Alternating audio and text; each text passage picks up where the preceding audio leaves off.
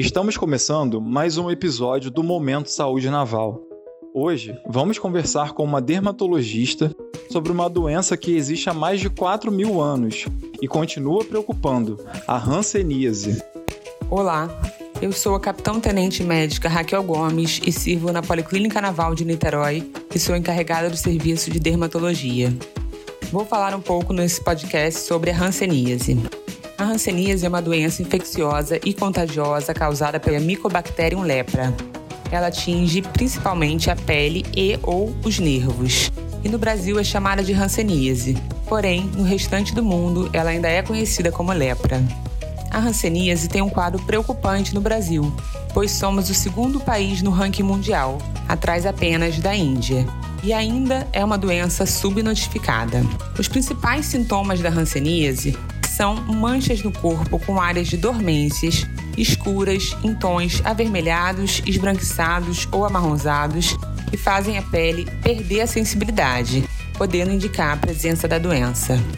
É muito comum que os pacientes com hanseníase não sintam queimar a pele, mesmo sendo forte calor de fogo em áreas com manchas no corpo, mãos ou pés. A hanseníase tem tratamento e ele é feito com medicamentos orais chamado poliquimioterapia. Ele é gratuito e fornecido pelo SUS. A duração do tratamento depende da classificação da doença, podendo durar de seis meses a um ano. E é importante lembrar que o doente que começa o tratamento não transmite a doença, não necessita ser isolado e muito menos estigmatizado. A transmissão da hanseníase se dá pelo doente com a infecção. As vias aéreas são a principal forma de entrada e a transmissão ocorre por meio de gotículas de saliva ou secreções do nariz. Porém, tocar na pele não transmite a hanseníase. É necessário também que haja contato íntimo e prolongado com o paciente que está com a hanseníase, como por exemplo pessoas que residem na mesma moradia. A partir do nascimento, a pessoa pode estar exposta ao contágio pelo Mycobacterium lepra, e a incidência em menores de 15 anos é de aproximadamente 10% dos casos. Qualquer indivíduo pode ser acometido pela hanseníase, e o risco aumenta em populações de maior vulnerabilidade social.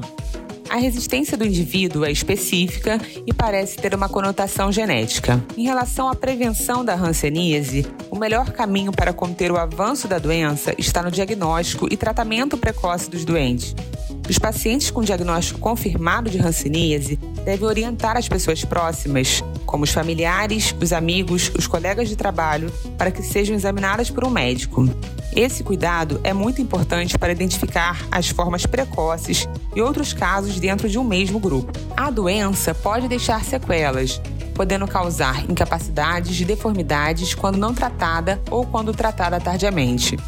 As mãos podem ficar em garras, os ferimentos, os olhos podem não fechar, pode haver queda dos cílios, o nariz pode desabar, pode ter rugas acentuadas, as orelhas podem ficar modificadas, as sobrancelhas podem parcialmente desaparecer e o pé pode ficar paralisado e com lesões tipo feridas recorrentes.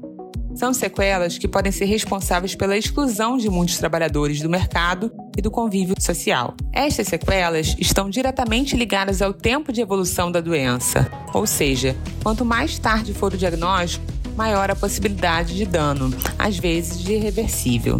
No caso de uma pessoa suspeitar que ela está com hanseníase, ela deve se encaminhar ao médico para ser avaliada o mais brevemente possível. Nos postos de saúde, os médicos e enfermeiros diagnosticam e também tratam a doença.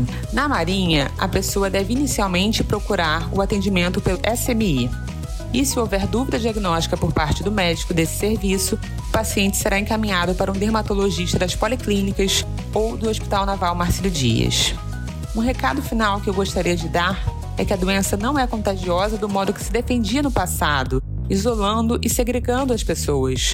Sua identificação precoce evita os danos aos nervos e aos movimentos.